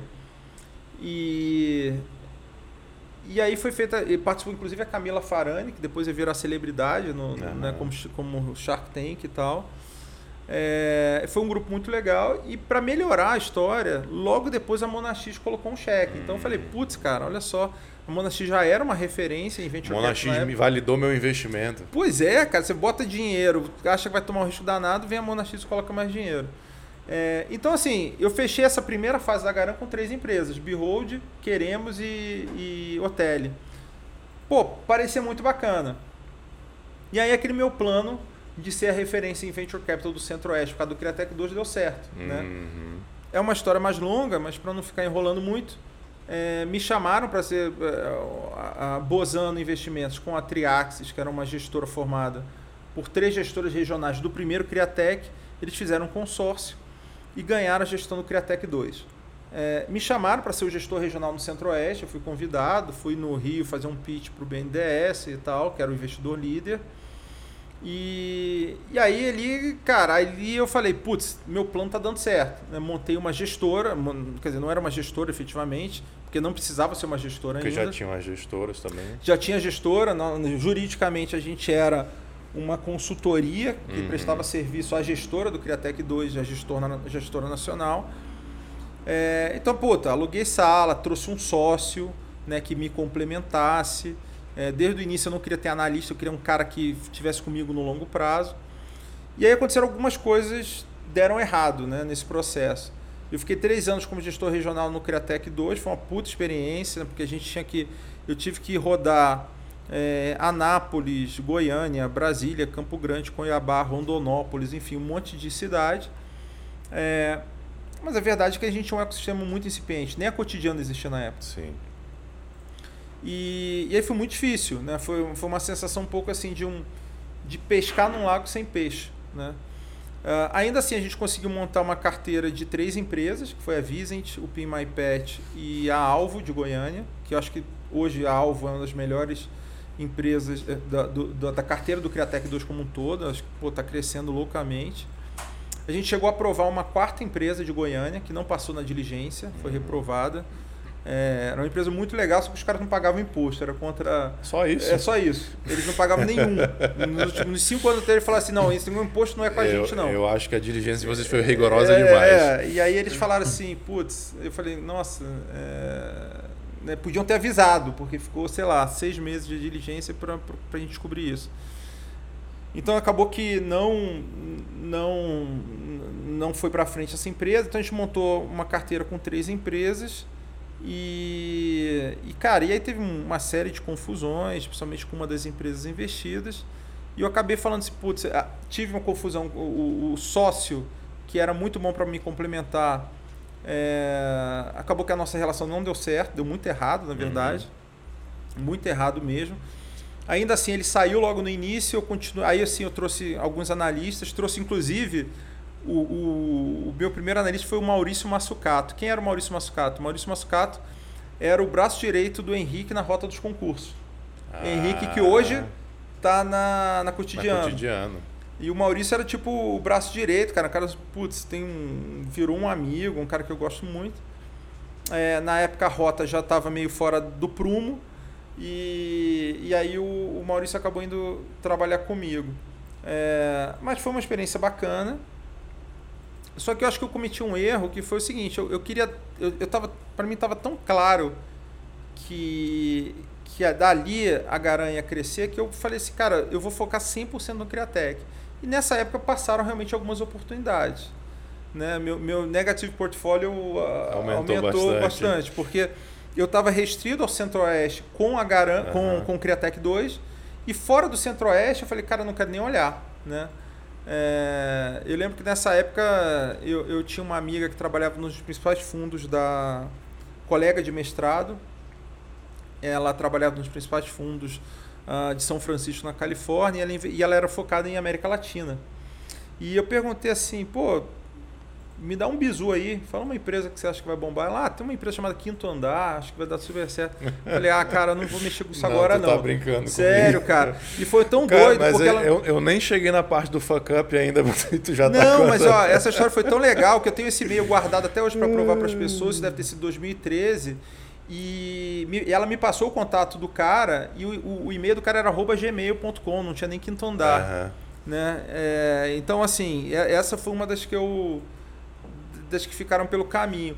Tá, Mas, peraí, assim, só para não me perder. Tá. Descomplica, Zero Paper e Quinto Andar. É uma bela carteira, é, né? Quando, quando eu comecei a ficar tá muito triste com isso, eu vi um, um, O Edson Rigonati, talvez seja uma das maiores referências de Venture Capital no Brasil. Tem, um, tem uma entrevista dele, tá no Spotify, eu acho, que ele fala de quando ele negou a 99, que virou efetivamente um unicórnio uhum. com saída. Então, assim, eu falei, putz, se a Stella o Edson Rigonati tem um negative portfólio, não tem problema eu, eu também. Que, assim, a gente está brincando aqui, está rindo, mas todo mas, investidor tem. Tem, exatamente. Claro, né? Você não tem como descobrir. Mas enfim, aí, cara, depois de três anos no Criatec, eu falei, putz, cara, não cansei, né? Teve, tiveram algumas confusões assim chatas. Eu falei, putz, não. Tô dando murro em ponta de faca, acho que foi bacana, foi uhum. legal. Mas eu sentia falta também de uma certa autonomia. De falar assim, putz, cara, eu quero investir nessa empresa e não nessa. Né? Na época do, do Criatec, por exemplo, eu perdi a Config, que acabou sendo uhum. investida pela Cedro, é, junto com a Cotidiano. E eu achava, achava que de alguma forma ele estava muito ligado a uma certa falta de autonomia minha, né? de, de não conseguir negociar os termos que eu acreditava e tal. Eu acabei entregando a gestão do Criatec 2 é, e, e falei assim, cara, agora depois dessas três empresas investidas, depois da história do Criatec, com o ecossistema mudando, agora eu vou pisar no acelerador. Sim, agora você já tinha casca, já tinha experiência, Exatamente. conhecimento. E aí, nessa época, o meu irmão já tinha saído, então deixou de fazer sentido eu ter uma PJ que seria só uma casca, porque a PJ seria eu, só uhum. eu sócio. Falei, cara, eu vou fazer até por uma questão é, tributária, eu vou fazer investimento da pessoa física mesmo e foda-se. Assim. Tipo, a ideia foi essa, vai ser o meu CPF eu vou manter a marca Garan. Sim. Mas eu, a Garan, no fim das contas, ia ser tipo Batman e Bruce Wayne, né? Somos a mesma pessoa com nomes diferentes. É, e assim foi, cara. E aí é, entrou uma nova fase. E foi engraçado que foi uma época de eu ir atrás. Eu não comecei a olhar a startup nova, eu comecei a olhar o que tinha me deixado para trás de frustração. Infelizmente não entrou o quinto andar, mas eu comecei a investir, por exemplo, na Estuda.com, que é a minha startup assim mais querida até hoje, que é uma startup de Cuiabá. Pô, as outras vão ficar com ciúme, né? É, elas sempre ficam, mas eu falo assim mesmo. Né, o Carlos e o Vitor, é, é, enfim, são amigos, são irmãos hoje em dia. É, eu fiz, um, fiz o meu maior cheque até hoje, né, na pessoa física e felizmente deu bastante certo. Inclusive eu, tinha um, eu fui o único investidor. Bacana. É, e a gente fez uma saída parcial para a FTD do Grupo Marista, que é uma empresa com investimento bilionário, com faturamento né, casa de bilhão. E estou lá até hoje, fiz um, um processo é, em que eles estão no conselho. A, a, a, a diretoria da, da FTD está no conselho de administração junto comigo, da Estuda.com, que está crescendo. Né? Bacana. E aí fiz mais dois investimentos nessa época, que foi a Descubra o Mundo, uhum. que era um e-commerce de Campinas. É, na verdade era um marketplace para venda de cursos de idioma no exterior, do Bruno. Cara, eu tinha conhecido o Bruno, é, só que ele era um tipo um solo founder, porque era ele e o irmão, o irmão estava fazendo Ciências Sem Fronteiras nos Estados Unidos. Então era só o Bruno, na época eu não quis investir porque ele era solo founder. Acabou que a Descubra o Mundo foi investida pelo Harvard Business Angels, passaram-se alguns anos. Falei, pô, Bruno, acho que eu vou investir agora. E o Bruno, acabou que o, o o Mundo se fez saída ano passado para a Quero Educação de, de São José dos Campos, que é uma das maiores edtechs do Brasil. Foi tua primeira saída essa? É, a primeira, teoricamente, foi a B-Road, com -huh, buyback. É, depois teve, um buyback, é. teve a Numenu, que foi uma, hum. uma, um, que foi uma startup que eu fiquei pouquinho tempo. Mas nessa época foi Descubra o Mundo, é, Estuda.com e acho que mais ou menos nessa época veio Configure, é, Ribbon, que é do uhum. portfólio da. Ambas são do, da carteira da Cotidiano Sim. também, que você faz parte. E, e aí foi, cara. E aí a gente foi. E aí eu comecei a fazer um fluxo de investir duas, três. Teve um ano que eu cheguei a investir quatro empresas num ano. Né? Uhum. Então eu pisei muito no acelerador. Então, para adiantar, e depois a gente pode voltar, acabou que hoje eu estou com 15 investidas é, eu tinha um plano de pós-Criatec. Né? Pós-Criatec eu fiquei com aquelas minhas três do início. Era, minha ideia era, meu plano era investir mais sete, eu acabei investindo mais, sei lá, é, três menos que 12. E, enfim, então eu extrapolei aí a meta de 10 investidas, cheguei a 15. E, e essa, e essa meta tinha é, uma razão de ser, quer dizer, era o que eu considerava que era, os, é, é, era o, o razoável para eu não extrapolar é, a parcela do meu patrimônio focada em startups. Uhum. Tinha um, tipo uma trava de segurança Sim. que foi rompida. A verdade é essa. É, eu exagerei e, e, cara, mas assim... Tomou gosto no negócio, tomei, né? E, cara, e vicia realmente. Claro. Você vai conhecendo... O ecossistema melhorou muito. Sim. Você começou a ter mais gente para co-investir. Você começou é, a ter mais fundos para fazer da, da próxima rodada do ciclo de financiamento. Os empreendedores melhoraram, a Os informação melhorou, né? Exatamente, tudo melhorou tudo muito. Melhorou. Então ficou meio impossível você parar de investir. É, então pronto, foi isso, cara. Eu chego hoje a 15 investidas, possivelmente a 16, junto com, com a Photoplock, que eu estou coliderando o crowdfunding com a Cotidiano e com ah, o Renato eu sou, Santos. Eu sou fãzaço da Photoplock. É, a, a Camila é incrível, né? É, aliás, a Camila era para estar tá aqui, é, só porque a filha nasceu ela não veio, não entendi. Mas eu fico orgulhoso de ser reserva da Camila, cara. Eu acho que eu acho que eu fico, eu fico, eu fico orgulhoso. A Camila é, é ela incrível. É, ela é incrível. E, e, então assim, eu imagino hoje dando também uma uma notícia que poucas pessoas sabem, eu acho que eu vou parar por aqui. Não faça isso. É verdade. É, a minha ideia, como eu falei, eram 10 investidas, chegamos a 15, provavelmente 16. E, cara, o dinheiro acabou, né? Então, muito provavelmente, depois desse, Não, depois desse vai... podcast, ou, ou, eu vou ter que fazer alguma outra coisa da vida, e eu, eu tenho caminhado um pouco nesse sentido. É, de, de... Porque, assim, cara, eu acho que. Bom, enfim, é, tô, tô me alongando aqui, mas é, eu, eu acho que, assim, é, a Garan, ela, pelo menos a Garan como é hoje, né, essa, essa coisa Batman Bruce Wayne, eu acho que ela se esgotou. Ela chegou num limite uhum. que, que a minha vida está pedindo uma nova atividade. Entendi. Que pode estar muito ligado, pode ser até a própria Garan com uma nova configuração, uhum. trazendo novas pessoas, não sei. Ou pode ser algo completamente diferente. É, Entendi. Pode ser que. É, é, foi, foi, você que falou que fez, abriu uma cafeteria na, no papo com o Diogo? Foi, foi. Então, foi. pode ser que eu abra uma cafeteria e, tipo. Aliás, a Cotidiano veio de uma livraria, parece, enfim. Não, deve ser uma coisa a assim. família do Samuca tem uma livraria que chama Cotidiano, Cotidiano o nome é. veio de lá. É. Exatamente. Então, é, é... Não, abre uma cafeteria, mas temática, e a gente vai fazer gravar os podcasts lá, a gente vai é. fazer os fuck up lá, entendeu? Aí Pô, legal. Um, um a gente ponto... podia fazer tipo um tipo um startup café, né? Isso, tipo exatamente. tem hard rock café com memorabilia de rock, exatamente. um startup café, exatamente. NFT e exatamente. tal. O e-mail que eu não que me mandaram do quinto andar, eu não quis investir, Isso, faz umas pronto, coisas assim. Cara, pronto. Chama Porque massa. agora já tem, a gente tá brincando aqui, mas agora já tem ecossistema para isso, para ter essa galera para conversar, para trocar, trocar história e etc. Cara, a gente tá brincando, mas essa ideia, esse brainstorming é bom, né? Você não, não tem um startup café porque tinha uma, tinha uma época. Eu só quero tinha... 10% de royalty, o resto. Pois, pois é, mas eu acho que a tua ideia foi toca. boa mesmo, não pago tranquilamente. Mas, Pode enfim, pagar em café, tem problema pago, não. Café tá ótimo. É, pô, vamos, vamos desenvolver essa ideia vamos, aí. Quem sabe vamos. a próxima etapa. Vamos, vamos nessa. Rafael, agora vamos para a parte que, que eu começo a ser um pouco mais cara de pau e abusada, assim, vou, vou te explorar um pouco para mim para a nossa audiência. É, fazer algumas perguntas mais diretas assim do teu conhecimento, essa tua experiência toda, para que a gente possa né, fazer esse papel aí educativo para o ecossistema. Cara, primeira, primeira delas, assim, você já deve ter. Você tem ideia de quantos pitches você já avaliou para selecionar 15? Cara, eu acho que se, eu tô desde 2011, né? Tô mais ou menos 10, 10 anos fazendo isso, tanto com chapéu de 2011 se considera considerar Garan, que aí seria investimento anjo mais Criatec 2. Uhum. Mas na época da FUNCEF, no comitê de investimentos, a gente já tinha que analisar também a empresa. Então, assim, não tenho ideia de quantos pitch, mas foi muito. Muitos. O que, que você dá de dica assim para um empreendedor que, cara, quer entrar em contato com o investidor anjo? Como é que é esse approach? O que, que ele tem que apresentar? O que, que ele tem que mostrar? E já juntando com isso, o que, que um pitch perfeito tem que ter?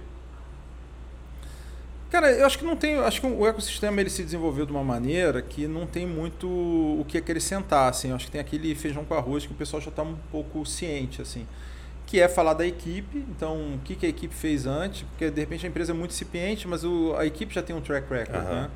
Então, acho que a equipe é uma questão é, importante, principalmente para quem está dando os primeiros cheques. Né? O resto todo é muito filosófico é uma coisa que a gente aprende com o tempo é que tem um lado muito subjetivo mesmo do investimento Sim. hoje, que é você analisar o perfil dos empreendedores. É... Fazendo um subtema disso aí, eu, tenho uma coisa que eu estava falando outro dia que para uma pessoa que nunca tinha parado para pensar nisso, mas é, todos os meus investidos são gente boa. Ser gente boa é importante. Eu já deixei de investir em startup muito bacana porque o empreendedor de alguma maneira se mostrou arrogante ou agressivo. É, o, o que para mim ficou muito claro é o seguinte: se o cara está precisando do meu dinheiro e já está dessa maneira, imagina quando ele já tiver com o meu dinheiro no bolso. Né? Ele não vai me atender é, eu, ou vai me atender de forma. Eu acho que aquela analogia que o pessoal usa de que é um casamento, acho que funciona bem. Né? Você, é, tem, você vai ter que ter uma liga de relacionamento exato, ali. Exato. Então, mesmo uh, uh, eu não tinha tido nenhum write-off até a pandemia. Uh, de certa forma, tive o primeiro mas mesmo esses empreendedores, cara, tem uma relação muito boa. Uhum. Então, é importante que sejam pessoas bacanas, maduras e uma pessoa que você se sinta à vontade para mandar mensagem no WhatsApp, te responder. Isso independente do cara ter tido uma trajetória incrível. Então, a primeira coisa é equipe, apresentar bem e apresentar de uma forma que o cara não soe arrogante ou babaca, né? Aí tem toda aquela parte de tecnologia, produto, que não pode faltar, tamanho do mercado, uhum. também não adianta fazer uma startup de nicho que não vai ter escalabilidade. E tem duas coisas, cara, que não é que as pessoas. Bom, aí aquele finalzinho de cap table, tamanho do cheque, acho que as pessoas não devem colocar valuation. Uhum. Porque, porra, né, tem gente que hoje em dia, principalmente com o valuation vai lá para cima, ele pode afugentar o empreendedor, o investidor, investidor, antes da primeira, primeira conversa. Tem duas coisas que eu acho que são importantes também, é, que nem sempre aparecem. Uma é barreira de entrada. É, a maior parte das startups. É, não bota esse tipo de informação. Tipo, cara, é muito fácil te copiar. Qual é o seu diferencial que você não consegue ser copiado tão facilmente assim, uhum. né? tem alguma questão técnica que, putz, não, não é facilmente replicável, está muito ligado aos modelos de negócio B2B, por exemplo. Né? É, o app da balada qualquer pessoa faz. Agora, um problema que resolve o problema dos grandes. Uma, um, um, um, app que resolve o problema dos grandes bancos, provavelmente só vai resolver quem trabalhou cinco anos no Itaú. Né? Então, barreira de entrada, mostrar um, algum conhecimento que proteja a startup é uma coisa importante. E a segunda dica, assim, mais diferente, eu acho que é roadmap. Uhum. O que é roadmap? É você mostrar assim, putz, olha, hoje a gente está assim, mas o que eu estou mostrando para frente é que a gente vai entregar isso, isso e aquilo. Eu acho que assim como quando você compra a ação de uma empresa na bolsa, olhar o passado é importante, no caso da startup bem menos do que a empresa na bolsa. Olhar o presente é importante, mas o mais importante mesmo é o futuro porque é. você quer que ele, aquela empresa cresça, é, suba de valor. Então, claro, claro. O que, que, que, você vai entregar de diferente que vai realmente é, fazer aquela empresa ficar gigante? Né? Acho que é um pouco isso. Acho que com o, quando eu conversei aqui com o Guto da Loquim, é, foi, foi com o Guto, a gente brincava que assim, o, quem está fazendo o pitch, normalmente o CEO, ele tem duas vendas para fazer é vender como está a startup agora, mas vender o futuro. Você, como investidor, essencialmente quer saber como, onde exatamente que ela vai isso, chegar, né? exatamente isso. É, e o que eu vejo também, além de, dessa, das pessoas não ou não colocam roadmap, ou elas confundem no meio do pitch, no, no pitch deck. Aqui. Né, eu estou fazendo isso, mas eu vou fazer aquilo. Cara, calma. Concordo plenamente. Explica quem você é, onde você está. Depois você fala onde você vai chegar e, e, e como que a minha grana vai contribuir para que você chegue onde você está onde você está colocando. É exatamente né? isso. Eu acho que tem uma coisa. É, é, e não é, não é raro você fazer receber um pitch de alguém, ou o cara fazer o pitch, você fala assim, pô, mas isso aqui, como é, quanto que você já vendeu disso aí? Não, não, ainda vou fazer. Isso acho que cria uma sensação muito ruim. É, totalmente é, Porque diferente. pode dar a impressão de falta de, de transparência, de... Que se você não tivesse perguntado, ia ficar ali, não, o cara tá achando que é, eu já estou fazendo, pode... mas é meu roadmap. Exatamente, fica meio dúbio, né? Não fica muito claro. Deixa eu te fazer uma pergunta, como que me surgiu agora. Como investidor, você é preocupado em que a startup tenha foco, um go-to-market, um produto, um serviço, ou ela pode ter duas linhas, três? Como é que se enxerga isso? Aquele foco laser, assim, eu faço isso meu cliente é esse, meu produto é esse? Cara, eu acho que no começo, é, a empresa querer entregar muita coisa com poucos recursos, ou seja, está desfocada, me parece uma coisa ruim. Eu acho que sim, pelo menos no início, ele tem que, ele tem que conseguir é, ter uma proposta de valor que pode ser simples, é, mas tem que ser muito clara. Eu vou dar um exemplo. É, eu investi numa startup que eu, que eu gosto muito, foi uma das minhas últimas que eu investi, que chama GoApp. Aliás, eles fizeram um rebranding para Wolf, que é basicamente um, vai lá, um rap para pet shops, né? Então, o mercado de pet, aliás, é um colega seu, o Caetano lá do Rio, o cara baita formação, fez fez um mestrado em direito corporativo em Harvard, no LLM, enfim, Nossa. um cara com uma formação muito bacana e um cara incrível, com uma história de vida incrível também e gente boa pra caramba, né? Aquilo que a gente estava falando. Cara, extremamente Importante. acessível, bacana. Apesar de ter uma história de vida muito incrível. E a Wolf, é, o que ela fez no início foi, cara, a gente quer ser o rap para as pet shops de bairro. Porque estão criando um monte de pets com base, um monte de empresa fazendo IPO gigantesca. E como é que fica a pet shop de bairro? Ela precisa ter canal. É, e aí, cara, em um pouco mais de um ano, eles chegaram a 2 mil pet shops, a maior rede é, do Brasil. E o que eles fizeram nesse momento foi isso, criar canal para a gente pet shop. Agora, eles estão querendo, tem um roadmap deles, tem é, uma parte fintech, uma parte de fazer um wolf.tv para você dar informação para os donos, aliás não é dono, né? hoje em dia tem outro nome, mas para os donos dos pets. É, e, tutor. Tutor, para o tutor do pet e por aí vai. Então eu acho que é isso, sabe? Acho que no começo você tem que, ser, tem que ter um foco mais claro a partir do momento que você cresce, que você tem um KPI, que você tem algum tipo de informação muito clara e aí você consegue fazer uma captação mais robusta, você consegue, você pode abrir um pouquinho mais o leque. Mas startups que querem é, resolver tudo uh, desde o início, eu acho complicado. Tá, antes de fazer a próxima pergunta, é só explicar um outro termo. Você falou assim, write-off. O write-off na indústria de investimentos né, é o é um reconhecimento de uma perda. Né? Fiz um investimento que deu errado, então eu, literalmente né, tô, Virou pó. É, virou pó, eu estou marcando ali no meu portfólio que virou pó, então não estou mais contando com, com aquele investimento, eu estou reconhecendo financeiramente, contabilmente, que aquilo não deu certo, virou zero ali na, na minha e, coluna. E essa questão do write-off, é, é legal você falar o seguinte, por que, que uh, o empreendedor sempre tem aquela visão também do investidor ah, rico pra caramba, o cara bota 50, 100 mil numa startup. Quando uma startup minha tem um write-off, que 50, 100 mil virou pó, eu fico muito, muito triste. Para mim é muito dinheiro. Né? Imagina. É, não é porque o meu cheque é 100 mil e tem fundo colocando cheque de 10 milhões, porque assim, comparativamente é um fundo. Aqui Sim. é recurso próprio. Uhum. Então, é, no meu caso, é muito triste. Por outro lado, isso explica também a necessidade de ser um business de carteira. Claro. Você precisa ter várias para que uma, duas, ou três, ou dez quebrem, mas você tenha o, o sucesso das outras sustente Su esse resultado final. Sustente o portfólio, né? Exatamente. Cara, nessa linha, então, é, em termos de business de carteira, explica para gente o que é tese de investimento e se você tem uma tese, então, o que é uma tese de investimento e dando o exemplo da tua tese. Se é que você tem tese, né? Cara, então a vida. É, é, isso, essa pergunta é uma pergunta que já me fizeram, acho que as pessoas ficam um pouco é, desapontadas com a resposta, porque a minha tese é não ter tese. E as pessoas querem uma tese uhum. redondinha e tal. E eu vou explicar por que, que eu não tenho tese. Primeiro, a experiência do Criatec me fez ver o seguinte: pô, eu, eu trabalhava com um cheque bacana, era um cheque de 2 milhões e meio por empresa, podia chegar a 6 milhões, mas numa tese geográfica restrita, uma geografia restrita. Putz você já tem que tomar muito, você já tem né, que escolher startup, que é uma coisa com uma série de incertezas. Você ainda vai ficar restrito a uma região, você ainda vai ficar restrito a um setor, ah, só invisto em EdTech, só invisto em FinTech, só vou investir em EdTech de Minas Gerais. Pô, e se aparecer uma FinTech em Manaus maravilhosa, você não vai investir? Então, eu acho que você tem que ser agnóstico.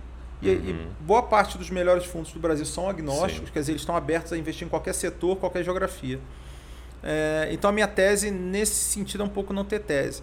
Uma outra lição da minha vida, é, um dos motivos de eu não ter investido no quinto andar, eu não falei isso na época, mas era uma sinalização de que era um valuation na época muito absurdo. Hoje em dia nem é tanto, porque o, ecossistema mudou tanto. Mas o, o cara tinha feito essas que eu chamo de startups estrelas, né? o cara que trabalhou 10 anos no BTG Pactual, o cara que fez MBA em Stanford está abrindo uma startup o mercado ele fez com que inflacionasse muito o valor nessas empresas. Uhum. É, só que que eu percebi que numa carteira equilibrada é bom você ter startups normais, com valuations normais, mas você também ter uma parcela de startups estrelas. Aquela que, hum. ok, você só vai ganhar dinheiro de verdade se ela virar um unicórnio, mas a chance dela virar um unicórnio é considerável, né? Porque, por que digo isso? Porque é uma startup que você entra com um valuation tão alto, é, mas ao mesmo tempo ela consegue um funding também muito rápido, com grandes fundos de venture é. capital, que faz sentido você ter. Ter uma estrela que.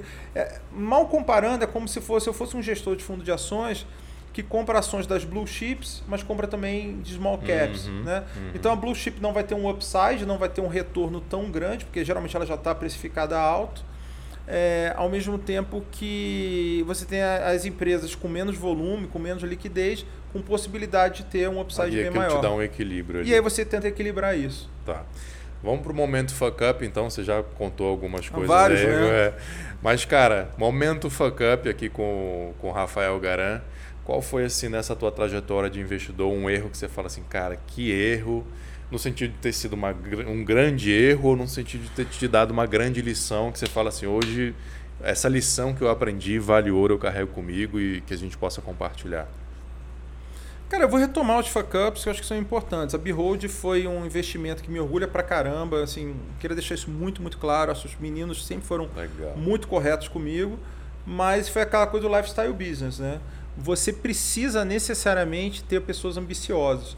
E não é que o pessoal da Behold não fosse ambicioso, eles eram ambiciosos com uma outra visão, menos de grana e mais de. É, não era o teu alinhamento, né? É, eu não sou Ou, uma ONG. Aliás, então... teu não, né? Para o investidor, é, aí parece que eu estou personificando. Não, não, para o investidor. Eu acho que esse foi um aprendizado. Eu acho que a questão do sócio no, no Criatec 2 foi uma coisa que me atrapalhou. Eu acho que é, eu busquei uma pessoa que eu conhecia pouco, que vinha com boas referências na parte técnica, no hard skills, digamos assim, uhum. mas soft skills não era o ideal. E acho que isso me traumatizou demais. Assim, eu fiquei muito tempo. Acabei virando um Lone Ranger lá, um cavaleiro solitário. e, e, e, acho que não precisa. Acho que na verdade é importante você. Mas isso também é, foi um pouco resultado de eu não ser um cara de Brasília originalmente, eu acho. Então, assim, as pessoas, o meu networking acabou sendo limitado. Eu falei, cara, eu não vou ficar esperando achar alguém é, para continuar fazendo investimento anjo, né? Vou, vou, vou seguir aqui minha, minha, minha, meu caminho. É, eu acho que esse questão de, de, não escolher sócio no susto, acho que é uma coisa uhum. importante. Uhum. Claro que mesmo é, é a história do casamento, né? As pessoas às vezes namoram 10 anos, casam e mesmo assim se separam. É, claro, então, nada garante, claro, mas claro. Eu acho que essa mas é uma as chances são maiores de dar certo quando você conhece mais a pessoa. É, e eu acho, cara, que a questão do quinto andar que eu acabei de falar também foi importante para falar o seguinte, putz, tem certas startups, cara, que nasceram é, já são. É tipo um, aquele bebê de 5 quilos, assim, cara. Ela meio que já nasce grande, assim. Uhum. Porque os empreendedores têm muita grife, porque os fundos se interessam, porque os caras realmente fazem um negócio muito diferenciado. E aí o valuation não é mais caro, sim.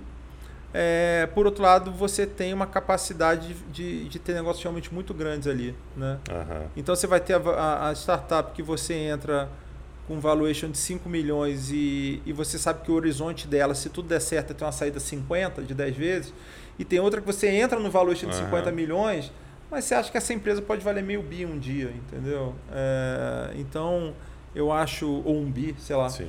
Então, acho que é, essa é a grande questão, assim, você, você saber equilibrar a carteira para não falar o seguinte, ah, cara, isso aqui é desaforo, eu não vou entrar numa startup com um valuation desse tamanho é, é, o, o, ecossistema ele se desenvolveu de uma maneira que faz sentido.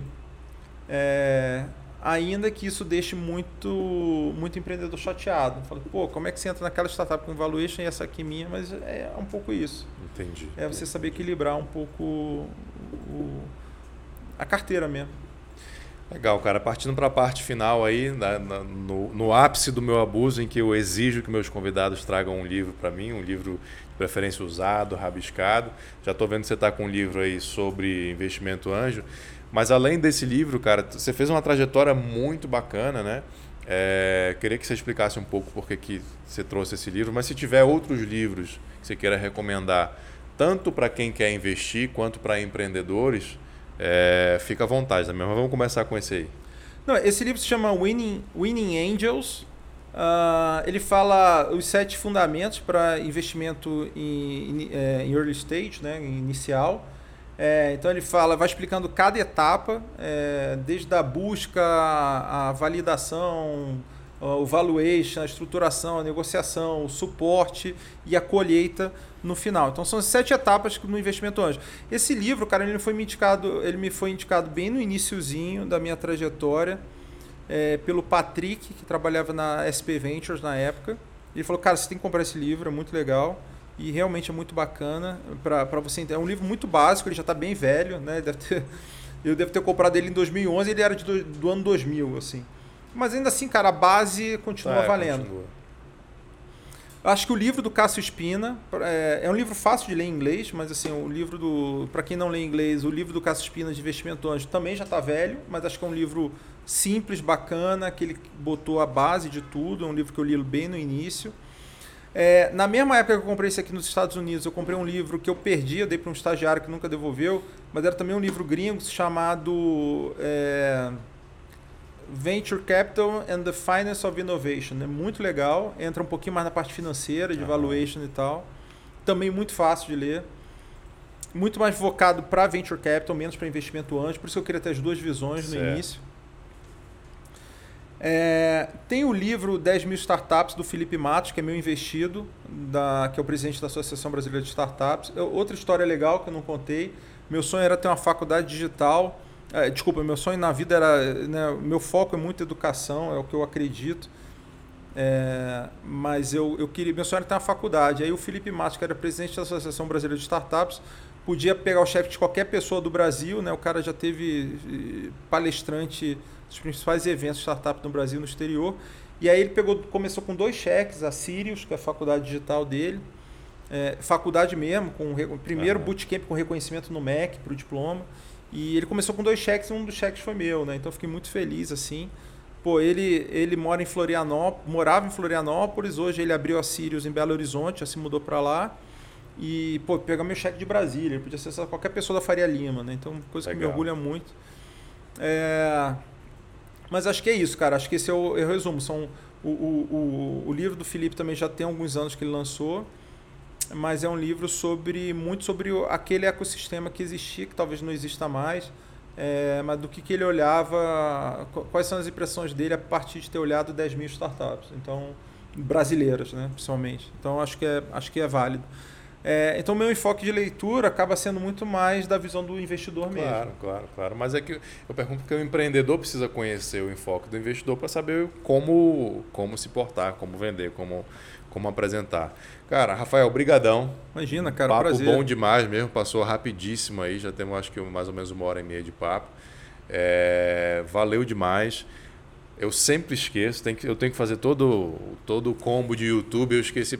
Galera, curte, compartilha, se inscreve, comenta aqui o que, que você achou, se teve alguma informação interessante, fala aqui o que, que você aprendeu com esse podcast. E um, um outro pedido também, Comenta de onde que você é. Eu quero saber quem no Brasil ou no mundo está assistindo. Então comenta aqui de onde que você está assistindo. É... Se inscreve no canal, clica no sininho, porque toda vez que sair um conteúdo novo, aí o YouTube já te avisa, você não perde o conteúdo. Beleza? Rafael, Obrigadão, meu irmão. Obrigado, cara. Se despedir, mas já, já agradeço por estar aqui com a gente. Não, eu, eu que agradeço. Para mim, assim, eu não sou um cara muito bom para câmeras, então foi menos tortura do que eu imaginava. Não, pô, eu você vou, falou... eu vou, eu vou, eu vou pedir a sua assessoria jurídica. Eu falei, né, um monte de coisa que eu nunca tinha falado. falei nome de pessoas aqui. Provavelmente vou precisar de advogado uhum, depois desse. Tá então vou, vou, precisar que você me ajude aí na, no futuro. Tamo aí. E aí, cara, e é isso. Um prazer enorme. É, nunca tinha contado minha história com tanto muito detalhe para ninguém. Muito bacana a tua história, muito bacana. É, foi, foi, uma, foi uma experiência realmente diferente. Brigadaço pelo convite. Valeu. E a todo mundo que trabalhou na técnica. Aqui é, também. a turma da Facilite Contabilidade que ajuda a gente aí, que faz isso tudo acontecer. Brigadão, gente. Valeu. Falou, abraço.